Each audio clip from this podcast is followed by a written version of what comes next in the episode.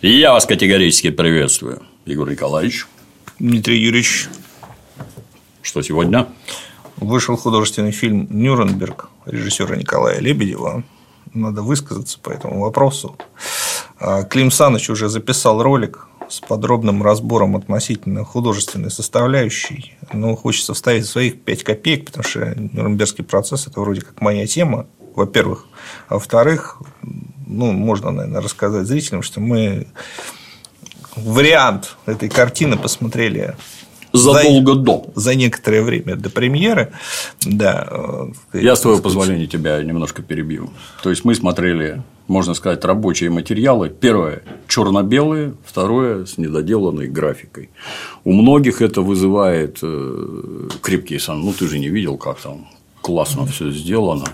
Видел но черно-белое изображение отсекает вообще все лишнее абсолютно и остается только сущность. Вот оно содержание ленты. Ну вот мы содержание ленты внимательно изучили задолго до. Я так понимаю, не изменилось. Да, я посмотрел окончательный вариант. Ну, содержательно не изменилось практически ничего. Там некоторые фрагменты оказались переставлены местами. Понятно, что все доделано, но э, сценарно практически никаких перемен нет.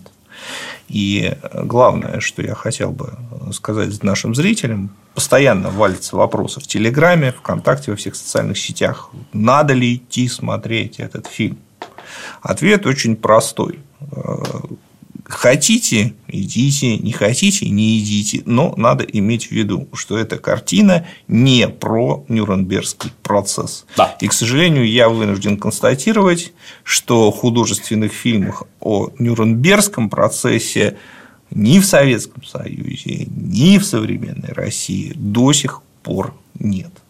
Какая-то странная наблюдается тенденция. Вот вышел, вышел художественный фильм «Сталинград» Федора Бондарчука. Название Сталинград. Ты идешь и думаешь, что это будет фильм о Сталинградской битве. Но это фильм не о Сталинградской битве, а об одном частном эпизоде этой битвы, по, по которому невозможно составить э, впечатление Никакого. о той, той грандиозной, тех грандиозных событиях, которые происходили в 1942 и начале 1943 года э, в Сталинграде. Да? И вот то же самое произошло и с, Нюрнберг, с фильмом «Нюрнберг», потому что я напомню, что фильм этот снимался к годовщине Нюрнбергского процесса, и первоначально, насколько я понимаю, его премьера должна была состояться именно в 2020 э, году, когда начинался, когда была годовщина Нюрнбергского процесса очередная, а, или хотя бы в 2021 году, когда была годовщина завершения процесса. Но вот произошла премьера фильма в 2022 году, и, может быть, даже и хорошо, потому что тогда наши, а, наши обманутые ожидания переживались бы еще сильнее. Значит, э, художественный фильм Э, представляет собой классический политический триллер или story, э, но отнюдь не судебную историческую драму, которую можно было бы э, от этой картины ожидать, потому что суммарно все сцены с непосредственным процессом занимают там от силы там, 20 минут. Я бы, с твоего позволения, пару замечаний. Антураж Отличный. Великолепный. То есть зал, нет. где заседание, АТАС вообще, всякие эти микрофончики, наушники, все найдено. То есть люди, которые занимаются вот материальной частью, мое почтение, отлично сделано. Форма на персонажах отличная. То есть, оказывается, были прокурорские сотрудники, а не только НКВД, там, с маузерами и финками НКВД. А применительно к сюжетной линии, извиняюсь, что перебил, но вот был советский художественный фильм «Освобождение» во многих сериях, где события все время разыгрывались. Ставка Верховного, Адольф Гитлер, руководители фронтами, комбаты и внизу русский сверхчеловек Николай Алялин блин, и майор Максимов. Вон ваши танки горят. Отлично было. То есть, вот на... Э, события разворачиваются на всех уровнях, начиная там товарищ Сталин покуривает трубку, а тут в окопах бьются бойцы. Отлично было. Есть не менее прекрасный вражеский пример сериал «Рим». Вот вам Цезарь, вот Помпей, вот Марк Антоний, а тут Тит Пула и Люций Варен. Так сказать, и все это непрерывно переплетается, и абсолютно идиотские ситуации, в которых участвует алкоголик Тит Пула, приводят к каким-то событиям космического масштаба.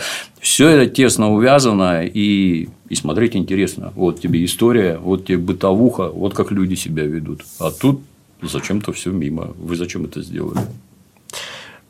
Да, есть еще целый ряд вопросов. Дело в том, что фильм заявлен как экранизация романа Александра Звягинцева а ты читал? «Веки вечные». Да, на «Веки вечные». Да, я прочитал этот роман. А, значит, это очень интересно, как, как это вообще все получилось замысловато. Ну, во-первых, Александр Звягинцев – это довольно известный человек, а, известен он в первую очередь замечательными работами по истории Нюрнбергского процесса, уж кто-кто, а он знает, как там все происходило. Угу. Вот. Ну, помимо того, что Александр Звягинцев изучает Нюрнбергский процесс как ученый, он действительно написал а, сначала сценарий угу. для а, сериала, который назывался Нюрнберг. Контр-игра. Этот сериал вышел в 2005 году. А, там были довольно яркие известные актеры. Главную роль играл Михаил Пореченков, главная женская роль у Юлии Снегирь. Еще там играли там, Сергей Гармаш, Руденко там играл актер Александр Тютин. Короче говоря, э, этот сериал, он назывался, повторюсь, не Нюрнберг, а Нюрнберг контр-игра. Он был заявлен именно как остросюжетный политический триллер, и это был такой, в лучшем случае, Юлиан Семенов, ну или даже э, Александр Дюма, такие три мушкетера, где абсолютно вымышленный сюжет вертелся вокруг Нюрнбергского процесса, но этот сериал и не подразумевал, что он будет о суде над нацистскими преступниками. Это было там фоном. А основное там это интрига вокруг, как показано в пространстве этого произведения, все-таки изобретенного нацистами вундерваф ядерного оружия, которое наши храбрые разведчики должны найти и обезвредить. Угу. Вот. Там тоже есть сюжет с подпольем нацистским, но это все изначально заявлено как такой остросюжетный политический триллер, и ты его таким образом и смотришь. Вот он разворачивается в просто обстоятельствах, пока идет Нюрнбергский процесс. Потом, по мотивам этого сценария, как я понимаю, Александр Звягинцев написал роман «Навеки вечные», тоже в жанре политического триллера, который тоже читается ну, достаточно интересно. То есть я не, не буду говорить, что это, это литературный шедевр там, uh-huh. уровня э, Льва Николаевича Толстого ни в коем случае. Но такой политический триллер, вот, э, который стоит в одном ряду с произведениями Юлиана Семенова, на мой взгляд. Вот. А, так вот, сценарий Николая Лебедева вообще никакого практически отношения к тексту романа «Навеки вечные» не имеет ни в именах героев, ни в сюжетных линиях, кроме того, что и там, и там где-то присутствует Нюрнбергский процесс, и Паулюса привозят, ну и есть нацистское подполье, практически ничего общего нет. И э, я сейчас выскажу свое мнение, но сценарий Лебедева реально гораздо хуже, чем роман Звягинцева. Вот реально гораздо просто на порядок. Э, и я даже не понимаю, зачем нужно было Звягинцева в титры ставить, потому что ну ничего похожего практически нету. Э, и все, что там происходит, это от начала и до конца плод воображение, фантазии Николая Лебедева. На мой взгляд, плод крайне неудачный. Но я не, Клим Саныч там разобрал все это нестыковки, все вот эти нелепости, которые в фильме происходят. Я не буду акцентировать на этом внимание, потому что мне это не особенно интересно. Но я скажу, что для нашего э, народа и для нашей страны, конечно, был бы очень важен другой фильм, который бы э, показал, э, в чем смысл и значение Нюрнбергского процесса и в чем чудовищные преступления нацистов, которые были на этом процессе разоблачены. Потому что вот эта тема, она, в принципе, из фильма каким-то странным образом ушла. Говорят, что там были расширенные сцены с процессом, я их не видел, но рассказывают, что, например, там был эпизод с допросом академика Иосифа Абгаровича Арбели, директора Государственного Эрмитажа, который рассказывал о э, трагической судьбе блокадного Ленинграда в качестве свидетеля. Но этот процесс, этот эпизод в итоговый монтаж не вошел. Вот. И увидим ли мы его когда-нибудь или нет, совершенно непонятно. Я боюсь, это ничего не изменит. А, ну, да. Если он будет. Да, да. Э, но, тем не менее, основная мысль-то, что процесса нет. И на самом деле э, сам сама, сама стенограмма Нюрнбергского процесса, она иногда читается как э, драматургическое произведение. То есть, вот жизнь – это лучший сценарист. Опять деле. тебя перебью. Пока рассказывал ты про выступление Геринга, я не успевал пот утирать. Вот где драма-то. Вот там, я не знаю, по-моему, для экранизации достаточно взять только допросы Геринга, и да, вот приход Паулюса, и во что это все обернулось. Как эта хитрая, злобная тварь все переврала, а потом все-таки обломилась. И это, я чувствую, было мастерский ход советских прокуроров. Ну, что вы придумываете? Все же есть. Зачем? Да, совершенно верно. Вот я хотел бы немного поговорить о том, что можно было бы сделать, да. Да, какие могли бы быть сюжеты. Ну вот вы совершенно верно заметили, что буквально напрашивается на роль антагониста Герман Геринг, поскольку именно он был а, главной одновременно и звездой, в кавычках, конечно, зловещей звездой, и главным подсудимым на процессе. Его называли неофициально фюрером скамьи подсудимых. А, и он вел себя как фюрер скамьи подсудимых, он считал необходимым раздавать э, рекомендации и даже приказы другим подсудимым, выкрикивал с места разные, иногда бранные, а иногда и одобрительные реплики. И когда он сам сел на скамью подсудимых, это, о, сам сел на, в кресло угу. э, перекрестного допроса, то это был, по сути, его бенефис. Сначала вот по регламенту он три дня давал, отвечал на вопросы своего защитника и отвечал на них блестяще, а потом фактически срезал американского обвинителя Роберта Джексона, который, а, ну, так сказать, оказался не на высоте. Вот. И Геринг откровенно над ним издевался. После этого допроса газетные заголовки э, говорили «Геринг ведет в счете». А почему так получилось? Ну, потому что Джексон э, не смог сбить с э, Германа Геринга спесь. Угу. Вот. И только английский обвинитель Дэвид Максвелл Файф и наш Роман Руденко сумели э, его э, привести в чувство, угу. представив неопровержимые доказательства его виновности и осведомленности. Но, тем не менее, у Геринга были очень яркие, э, очень яркие выступления на процессе, и он не сдавался до последнего не сдавался до последнего. Но, естественно, он был не единственным человеком, который э, так себя вел. Также себя вел, например, Альфред Розенберг, который пытался представить себя родителем за судьбу народов Советского Союза и э, перекладывал всю ответственность за преступления, совершенные, например, на Украине, на своего формального подчиненного э, рейхскомиссара Украины Эрика Коха. Эрик Кох – это вообще поразительная история. Э, Эрик Кох э, обладал уникальной способностью выходить сухим из воды. И он, в конце концов, вышел сухим из воды, потому что э, его, ну, его приговорили к смертной казни в итоге, но в связи с его слабым здоровьем заменили ее пожизненным заключением, а Розенберга, например, повесили. И на Нюрнбергском процессе Кох в это время скрывался. Он взял себе новое имя, Рольф Бергер, и под личиной обычного фермера несколько лет прожил в Германии, э, оставаясь инкогнито. В конце концов, его разоблачили и передали полякам, его судили в Варшаве. А вот Розенберг, он был пойман, и, значит, сидел на скамье подсудимых, и вот пока Кох скрывался, он все валил на него, что это Кох, он мерзавец, негодяй, не подчинялся мне, значит, там связался с Гиммлером, пользовался покровительством Геринга, и поэтому Коху вот удавалось значит, совершать свои чудовищные ужасные злодеяния.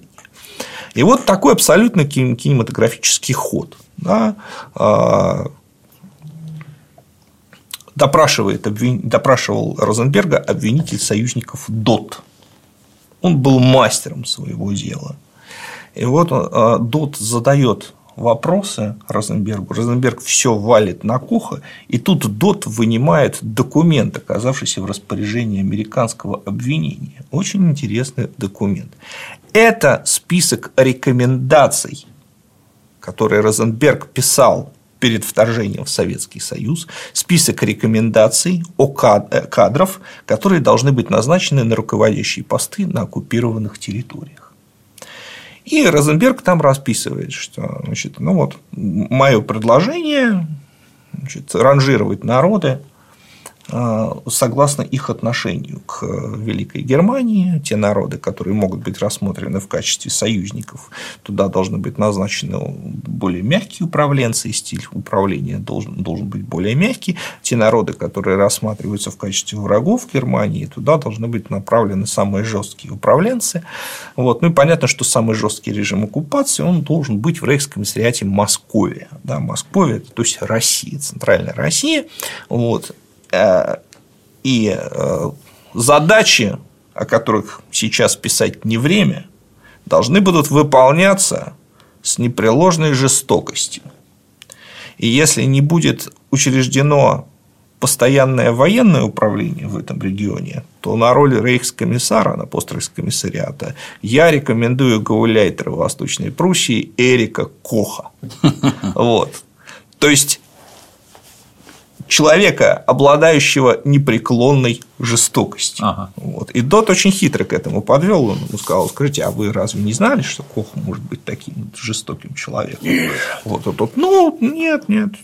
Там что-то я, конечно, его видел, но не знал подробности отвечал Розенберг, и тут ему суют такую бумагу. Это было красиво. Это было красиво, это было здорово. Вот благодаря таким поединкам между подсудимыми и обвинителями да, этот процесс и приобретал, во-первых, свою остроту, во-вторых, свою драматургичность. И здесь даже придумывать ничего не надо. Ты просто берешь стенограмму и ее э, экранизируешь, потому что это реально действительно показывает нерв события. Вот.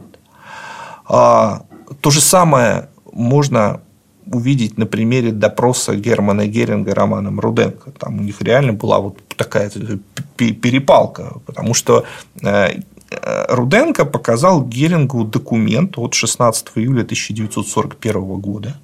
Это стенограмма совещания Гитлера со своими ближайшими приближенными в Восточной Пруссии в ставке Вольфшанса. А, там они, по сути, формулировали будущее оккупированных советских территорий, идею расчленения и, оккупа... и колонизации Советского Союза. И Геринг э, говорил, ну, во-первых, Геринг сказал, что содержание этого документа чрезвычайно преувеличено. Руденко спрашивает, а кто же преувеличил? Геринг отвечает, это Мартин Борман, значит, заместитель фюрера по партии. Руденко спрашивает, а какой же смысл был бы Борману преувеличивать содержание документа? И Геринг ничего не отвечает на этот вопрос, он просто уводит э, разговор в другую сторону. Вот. Но дальше э, эта беседа уходит в следующее русло. Э, Геринг говорит, что да, обсуждалось, что мы должны эти территории завоевать и присоединить к Германии, но лично я пытался все свести к практическим вопросам. Мне все эти присоединения были неинтересны. Я обсуждал вопрос э, поставок продовольствия в Германию. Мне вот это было интересно. А обсуждать на третью неделю войны, что там будет присоединено, как мы это все колонизируем, я считал это все абсолютно бессмысленным. Вот все остальные, да, они это собирались делать. А я считал это абсолютно полностью бессмысленным и пытался свести все к практическим вопросам. А, значит, и дальше он очень афористично сказал. Я, как старый охотник, знаю, что не нужно делить шкуру неубитого медведя.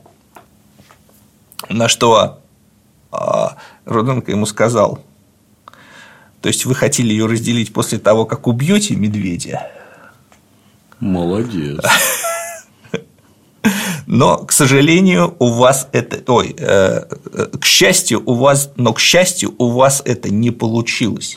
На что Геринг ему ответил: к счастью для вас. Тоже, блин, вот сволочь и вражина, а молодец, да. Это же Причем... человек номер два после Гитлера был, да?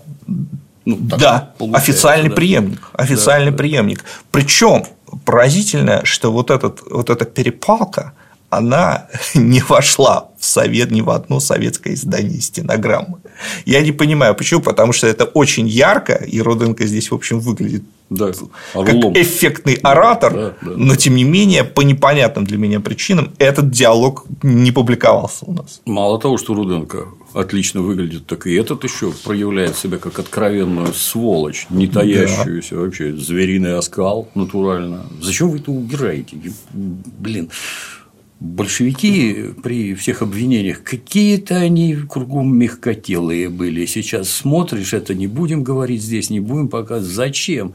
И не знаю, по-моему, если вот это вот опубликовать и снабдить соответствующим комментарием, Конечно. то это будет иметь, я не знаю, гораздо больший вес, чем взять все почикать. Зачем вы отрезали? Это же сволочь. Сволочь показывает, что она сволочь. Да. Но Геринг действительно ловил своих противников на противоречиях. То есть там был, например, такой эпизод, когда ему зачитывают э, эпизод из книги э, Бергера Далеруса, это шведский магнат, угу. в доме которого велись переговоры еще в 1939 году. Такие тайные кулуарные переговоры о, скажем так, заключении соглашения нацистской Германии с Великобританией. Мы как-то об этом немножко в студии говорили. Их со стороны Германии вел Геринг, а в доме Толеруса собрались английские деловые тузы крупные предприниматели, и Геринг им сообщал, что война не нужна Германии, мы хотим мира с Великобританией, наш общий а, враг, с ними наш общий враг – это Советский Союз. Но подоплека всего этого была «сдайте нам Польшу» а потом мы пойдем значит, на СССР. Вот. вот такая была подоплека. И вторая подоплека заключалась в том, что ни в коем случае не заключайте с Советским Союзом какой-то договор, потому что это будет только все в пользу большевиков. С нами надо дружить. Угу. И Геринг, его защита на процессе упирала на это как на доказательство миролюбивых настроений Рекс-маршала, что вот это Гитлер войну развязал, а Геринг, он, в общем, был ни при чем, он за мир был, вот англичанам предлагал, с ними договаривался. Вот. И обвинение тут, ну, на мой взгляд, допустило ошибку, потому что был зачитан отрывок из книги Биргера Далеруса, где э, Геринг представал самым э, ну, сказать, неподобающим образом, да, самым отвратительным образом. Далерус писал о нем как о человеке подобострастном, который лебезил перед фюрером, угодничал перед фюрером, как о мелкой фигуре. Вот. Ну и цель, конечно, этой читки заключалась в том, чтобы унизить Геринга и выбить его из колеи. Но Геринг держался крайне эффектно. Что он ответил? Он сказал, если бы мы выиграли войну, в книге Далеруса было бы написано совсем иначе. Вот. Это было эффектно, вне всяких сомнений. Или обсуждался вопрос о поджоге Рейхстага. И Роберт Джексон, американский обвинитель, а, обвинял в поджоге Рейхстага Геринга, ссылаясь на показания Франца Гальдера, э, бывшего начальника штаба сухопутных войск. Франц Гальдер э, уверял, что в 1942 году он лично слышал обеде у фюрера, что Геринг заявил, единственный человек, который хорошо знает Рейхстаг, это я, потому что я его поджег. Геринг все это выслушал, сказал, я требую очной ставки с Гальдером. Такого разговора не было. Это чушь. Значит, я требую очной ставки с Гальдером. Джексон потерялся и спросил, вы знаете, кто такой Гальдер? Геринг ответил, конечно, он был начальником штаба сухопутных войск. И я всегда говорил фюреру, что ему надо взять на этот пост кого-то, кто хотя бы немного понимает в войне. Какая сволочь циничная, а?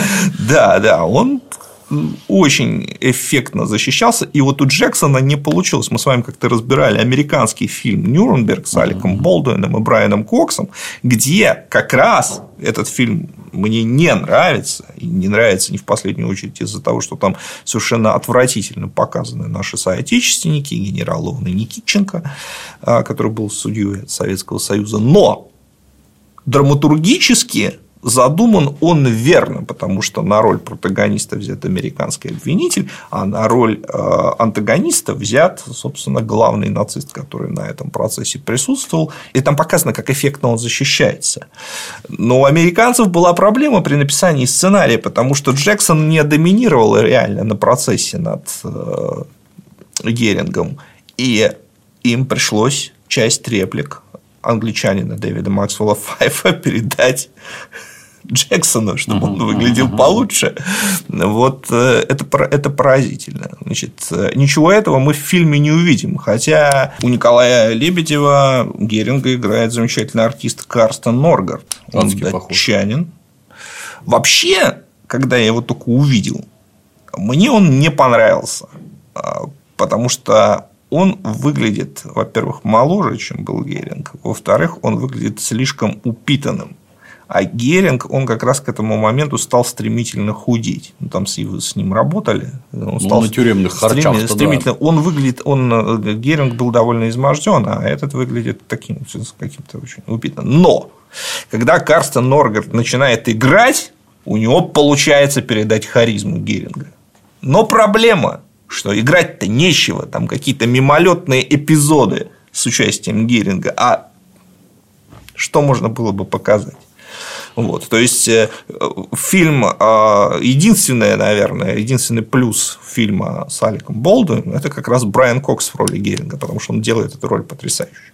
То есть он показывает мощь Геринга как противника, как врага. Он да, показывает, что это э, убийца, что это палач, что это нацист, но он показывает, что это сильная фигура, это не какое-то ничтожество, которое можно было просто прихлопнуть, а это именно сильный, коварный, демонический враг. И, соответственно, и победа над ним. Это грандиозная, великая победа. Вот. Но, к сожалению, ничего вот этого мы не увидели. Да, это, это поразительно. Название фильма лично мне, как зрителю, говорит о том, что фильм о Нюрнбергском процессе. Так точно там через 20 минут уже перестает быть понятно, кино-то про что, я что смотрю. Нет, это не про процесс. Странно, на мой взгляд. Ну, вот для того, чтобы так сказать, еще дополнить представление наших зрителей о том, что могло бы попасть в фильм, я зачитаю некоторые выдержки из допроса еще одного подсудимого, который э, играл важную роль в войне на уничтожение против Советского Союза. Это главный военный советник Гитлера, это глава Верховного командования, фельдмаршал Вильгельм Кейтель. А, его допрашивал Роман Андреевич Руденко, которому, которого играет Сергей Безруков в фильме, и которому в уста вложены абсолютно формальные бессмысленные фразы вот из его речи. Да, они описывают происходящее описывают те зверства, которые происходили на территории Советского Союза, но гораздо лучше их описывают именно сцены допросов. Когда и Руденко живой, он там действует, он не просто говорит написанную речь, читает написанную речь, а он действует, он выводит этих э, преступников на чистую воду. И вот это интересно. И вот с Кейтелем произошел эпизод, который меня в свое время потряс. Значит, а, в руки советских обвинителей, ну, в принципе, и американских тоже, попали так называемые преступные приказы. А, и один из этих преступных приказов от 16 декабря 1942 года, а, так называемый приказ о бандах, прямо разрешал а, любые действия против женщин и детей. И вот Руденко прочитал ему этот приказ. Давайте посмотрим, как Кейтель пытался объяснить, почему такой приказ был издан. Руденко. Я хочу напомнить еще об одном приказе. Это приказ от 16 декабря 1942 года. Документ предъявлен суду под номером СССР-16. Я также, не буду, э, я также не буду подробно вас спрашивать об этом приказе. Этот приказ вам вчера предъявлялся вашей защитой здесь, Кейтель.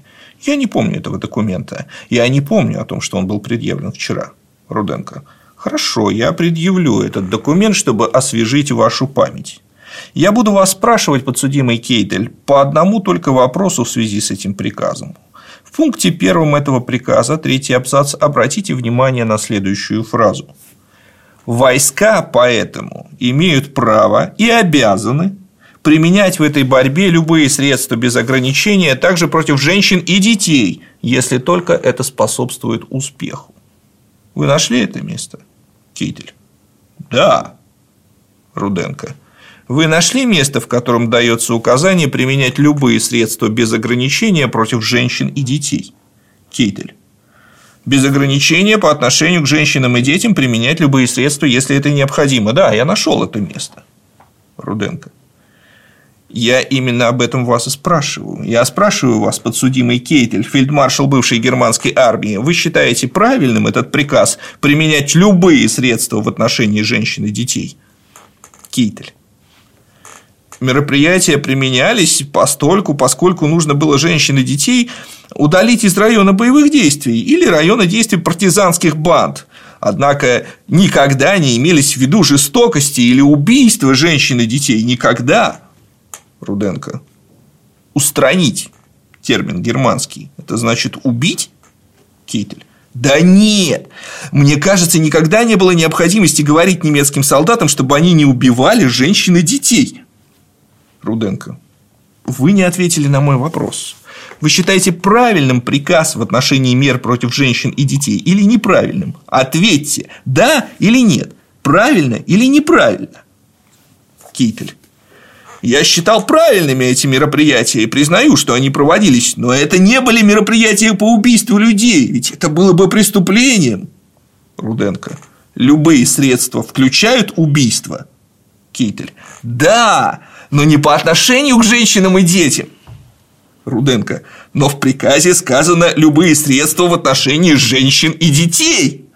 Кейтель. Нет, там написано не останавливаться перед мероприятиями против женщин и детей. Никогда немецкому офицеру или немецкому солдату даже не могла прийти мысль в голову, чтобы убить женщин и детей. Руденко. А в действительности? Кейтель. Но я не могу в каждом отдельном случае подтвердить это, так как я этого не знаю, и так как я не мог быть во всех этих местах и не получал об этом донесений. Руденко. Но таких случаев были миллионы. Китель. Это мне неизвестно, но я не верю, что это происходило в миллионах случаев. Руденко. Следующий важный момент. Сейчас я хочу обратиться к вопросу об обращении с советскими военнопленными. Я не намерен вас допрашивать по вопросу о клеймении советских военнопленных. Они достаточно хорошо известны трибуналу. Ну, я вас хочу спросить по поводу одного документа, доклада Канариса от 15 сентября 1941 года. Он зарегистрирован под номером 338. Э, как вы помните, даже германский офицер обратил внимание на исключительный произвол и беззаконие, допускаемые в отношении советских военнопленных. В этом докладе Канарис указывал на массовые убийства советских военнопленных и говорил о необходимости решительного устранения этого произвола. Вы были согласны с положениями, которые выдвинул Канарис? Кейтель. Я вчера уже ответил моему защитнику Руденко. Вы можете ответить кратко на мой вопрос? Вы были согласны? Кейтель. Я коротко отвечу, что по получении этого письма я немедленно доложил о нем фюреру, в особенности в связи с двумя нотами Народного комиссара по иностранным делам от начала июля и просил снова принять решение по этому вопросу. Я разделял, в общем, сомнения Канариса. Руденко. Разделяли? Очень хорошо. Я предъявлю вам сейчас подлинник доклада Канариса, на котором есть ваша резолюция. Председатель. А имеется оригинал этого документа, Руденко? Да. И я дал его подсудимому. Итак, следите, подсудимый Кейтель. Кейтель. Я знаю этот документ, Руденко. Вы следите за резолюцией. Это документ Канариса, который вы считаете правильным. Но ваша резолюция следующего содержания – эти положения соответствуют представлениям солдата о рыцарском способе ведения войны. Здесь же речь идет об уничтожении целого мировоззрения, поэтому я одобряю эти мероприятия и покрываю их. Китель. Китель. Да, это я написал в качестве решения после доклада фюреру. Я это написал, Руденко. Ну, там не написано, что это фюрер так сказал. Там написано «я». Кейтель стало быть. Кейтель. Это я признаю здесь под присягой. Я уже ранее говорил это до того, как я это прочел. Руденко. Ну, значит, вы признаете эту резолюцию? Еще на одно место в этом документе я обращаю внимание. На страницу 2 в докладе Канариса – выявление гражданских лиц и политически нежелательных военнопленных, а равно принятие решения об их судьбе производится оперативными командами полиции, безопасности и СД согласно инструкциям, которые не знакомы органам вооруженных сил и исполнение которых они не в состоянии проверить. Это пишет Канарис, а на полях этого документа против этого текста ваша резолюция вполне целесообразна. Правильно? Вы нашли эту резолюцию? Кейтель. Да, именно это целесообразно относится к тому, что части вооруженных сил не имеют ничего общего с оперативными командами. Оперативные команды – это АНЗАЦ команды, более известные, так сказать. И ничего о них не знают. Там стоит, что они им не знакомы. Руденко, и к тому, что полиция безопасности и СД расправляются с этими гражданскими лицами и военнопленными, вы считаете это целесообразным? Кейтель. Нет, я считал целесообразным, чтобы части вооруженных сил не знали ничего о деятельности Айнзац команд. Это я хотел, это я хотел сказать этой пометкой. В тексте я подчеркнул слово неизвестно. Ну, в общем, мне кажется, все понятно. Как уж на сковороде. Да, да, да. вот. Вот возникает вопрос, почему ничего подобного мы э, в фильме не увидим. Ведь это же интересно, ведь в этом, в этой абсолютно реальной стенограмме мы видим драматургию. Да? Мы видим здесь Руденко в деле, в фильме мы его в деле не видим. И мы видим здесь Кейтеля как преступника, которого выводят на чистую воду. Но в фильме мы этого не увидим, к сожалению. А можно я тебе вопрос по ходу, да. так сказать? Там же сохранились какие-то жуткие километры пленки, и наверняка сохранились все аудиозаписи. Сохранились, нет? Конечно. Более того, они выложены в сеть, их можно послушать. Атас. Что мешает? Я, я теряюсь просто. Ничего. Э, Можно я забегу вперед? Два года назад я просто закончу весь архив э, Нюрнбергского процесса выложен в интернет. Все, все доступно абсолютно. Никаких секретов. Я, наверное, все доказательства. Э, забегу вперед. Тут есть такой небезызвестный гражданин Майкл Мур, который там боулинг для Колумбайна да. и прочее. Как-то так получается, что документальные фильмы собирают огромное количество зрителей собирают много денег и оказывают серьезное воздействие на общественное сознание. Может, не надо городить неведомо что, а это, я не знаю, там, зарядите в нейросеть, например, все фотографии, где гражданин Геринг там со всех сторон сфотографирован, говорящий, не говорящий, кинохроника, еще чего-то там. Давайте сделаем документальное кино конкретно про Геринга, конкретно про Кейтеля, а потом все это сведем воедино документальное кино. Не надо ничего придумывать. Вот настоящие голоса, вот настоящие речи, вот посмотрите, на что это было похоже. Многие забыли, на что был похож нацизм, особенно на Западе. Для, для них-то это свои, как мы понимаем, это товарищ Сталин нехороший, а Гитлер-то нормальный, немножко с евреями перегнул, а так-то все хорошо. Ну так давайте сделаем документальное кино. И вот оно же настоящее все. Что вы придумываете, елы палы По-моему, это имело бы чудовищный общественный резонанс везде. Не только у нас, но и у них. Ну, я согласен абсолютно. А, и еще один момент. Вот в фильме мы не увидели ни одного советского свидетеля. И я должен сказать, что вообще тема Нюрнбергского процесса во многих аспектах еще не изучена. И в частности, мы очень мало знаем о советских свидетелях. А, ну, понятно, что вот есть Иосиф Абгарович Арбеля, это человек очень известный, а, который э, был выдающимся ученым и директором Эрмитажа. Понятно, что написана его биография. Э, вот. Но большая часть свидетелей от Советского Союза это были обычные простые люди, обыватели. Угу. Конечно, их специально выбирали, но тем не менее э, большая часть, как я уже сказал, это были представители народа. И вот по всей видимости, участие в Нюрнбергском процессе для, для большинства из них это был самый главный фрагмент их жизни, когда они показались перед всем миром. И потом они вновь исчезли с радаров, и никто никогда не пытался установить их биографию. Вот что было до и после в их жизни. Да? Угу. Значит, между тем, это очень интересно, потому что э, для э, дачу показаний на Нюрнбергском процессе отбирались те люди, которые могли рассказать о главных преступлениях нацизма. Вот каждое преступление было представлено одним или двумя свидетелями. Это и Холокост, это и сожжение деревень, это и уничтожение военнопленных, э, блокада Ленинграда и так далее. А, и вот я хотел бы вам зачитать показания человека, про которого мы ничего не знаем, кроме того, что он был свидетелем на Нюрнбергском процессе. Это совершенно обычный деревенский житель, а, которого зовут Яков Григорьев, давал показания он 26 а, февраля 1946 года. Здесь немного, угу. допрос был на самом деле короткий, но за этим стоит целая жизнь.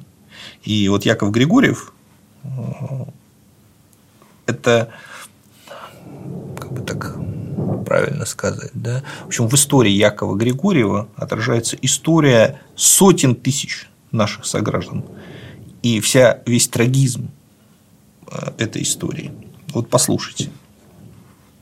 Председатель, как ваше имя? Свидетель. Григорьев Яков Григорьевич. Председатель, повторяйте за мной слова присяги. Я, гражданин Советского Союза Яков Григорьев, вызванный в качестве свидетеля по настоящему делу, перед лицом высокого суда обещаю и клянусь говорить суду только правду обо всем, что мне известно по делу. Свидетель повторяет слова присяги. Вы можете сесть. Вот теперь представьте, ну, мы все-таки все люди с фантазией, представьте, что вы видите э, дальнейшее на экране, ну или на сцене театральной. Смирнов. Смирнов – это помощник главного обвинителя СССР. Скажите, пожалуйста, свидетель, в какой деревне вы проживали до войны? Свидетель. В деревне Кузнецове Порховского района Псковской области. Смирнов. В какой деревне вас застала война? Свидетель. В деревне Кузнецове. Смирнов. Существует ли сейчас эта деревня? Свидетель. Не существует. Смирнов. Я прошу вас рассказать суду, при каких обстоятельствах произошло уничтожение деревни. Свидетель. В памятный день 28 октября 1943 года немецкие солдаты неожиданно напали на нашу деревню и стали творить расправу с мирными жителями, расстреливать, загоняя в дома. В этот день я работал на таку со своими двумя сыновьями, Алексеем и Николаем. Неожиданно к нам на ток зашел немецкий солдат и велел следовать за ним. Нас повели через деревню в крайний дом. Я сидел около самого окна и смотрел в окно. Вижу, немецкие солдаты гонят еще большую толпу народа. Я заметил свою жену и маленького своего сына, девяти лет. Их сначала подогнали к дому, а потом повели обратно. Куда, мне было тогда неизвестно. Немного погодя, Входят три немецких автоматчика, и четвертый держит наган в руках. Нам приказали выйти в другую комнату. Поставили к стенке всю толпу 19 человек, в том числе меня и двух сыновей, и начали из автоматов стрелять. Я стоял около самой стенки, немного опустившись. После первого выстрела я упал на пол и лежал, не шевелясь. Когда расстреляли всех, они ушли из дома. Я пришел в сознание. Невдалеке от меня лежит мой сын Николай. Он лежал ничком и был мертв а второго сына я сперва не заметил и не знал, убит он или жив. Потом я стал подниматься, освободив ноги от навалившегося на них трупа, и в этот момент меня окрикнул мой сын, который остался в живых. Смирнов. Окрикнул второй ваш сын? Свидетель. Второй. А первый лежал убитый, невдалеке от меня. Сынишка крикнул «Папа, вы живой?» Смирнов. Он был ранен? Свидетель. Он был ранен в ногу. Я его успокоил. «Не бойся, сыночек, я тебя не оставлю. Как-нибудь уйдем. Я тебя вынесу отсюда». Немного погодя, загорелся дом, в котором мы лежали. Тогда, открыв окно, я выбросился из него вместе со своим раненым мальчиком, и мы стали ползти от дома, притаясь, чтобы нас не заметили немецкие солдаты. Но на пути нашего отхода от дома стояла высокая изгородь. Мы не сумели раздвинуть изгородь и начали ломать ее. И в этот момент нас заметили немецкие солдаты и начали по нам стрелять. Я тогда шепнул своему сынишке, чтобы он притаился, а я побегу. Мне его было не снести. И он побежал немного и благодаря зарослям притаился, а я побежал дальше, отвлекая внимание солдат. Немного пробежав, я вскочил в постройку, стоявшую около горящего дома. Посидел там немножко и решил идти дальше. Я убежал в ближайший лес, находящийся неподалеку от нашей деревни, и там переночевал. А на утро я встретил из деревни, из соседней деревни, Алексея Н., который мне сообщил, что мой сын Леша жив, так как он уполз.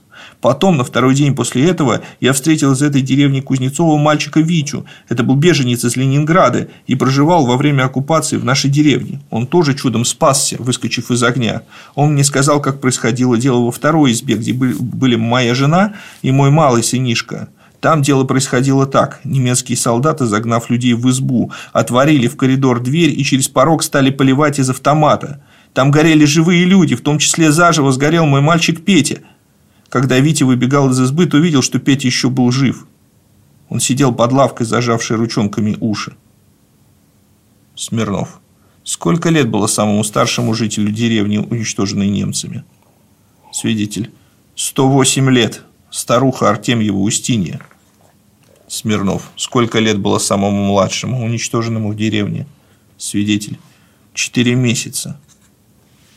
Смирнов. Сколько всего было уничтожено жителей деревни? Свидетель. 47 человек. Смирнов. За что немцами было уничтожено население вашей деревни? Свидетель. Мне неизвестно. Смирнов. А что говорили сами немцы? Свидетель.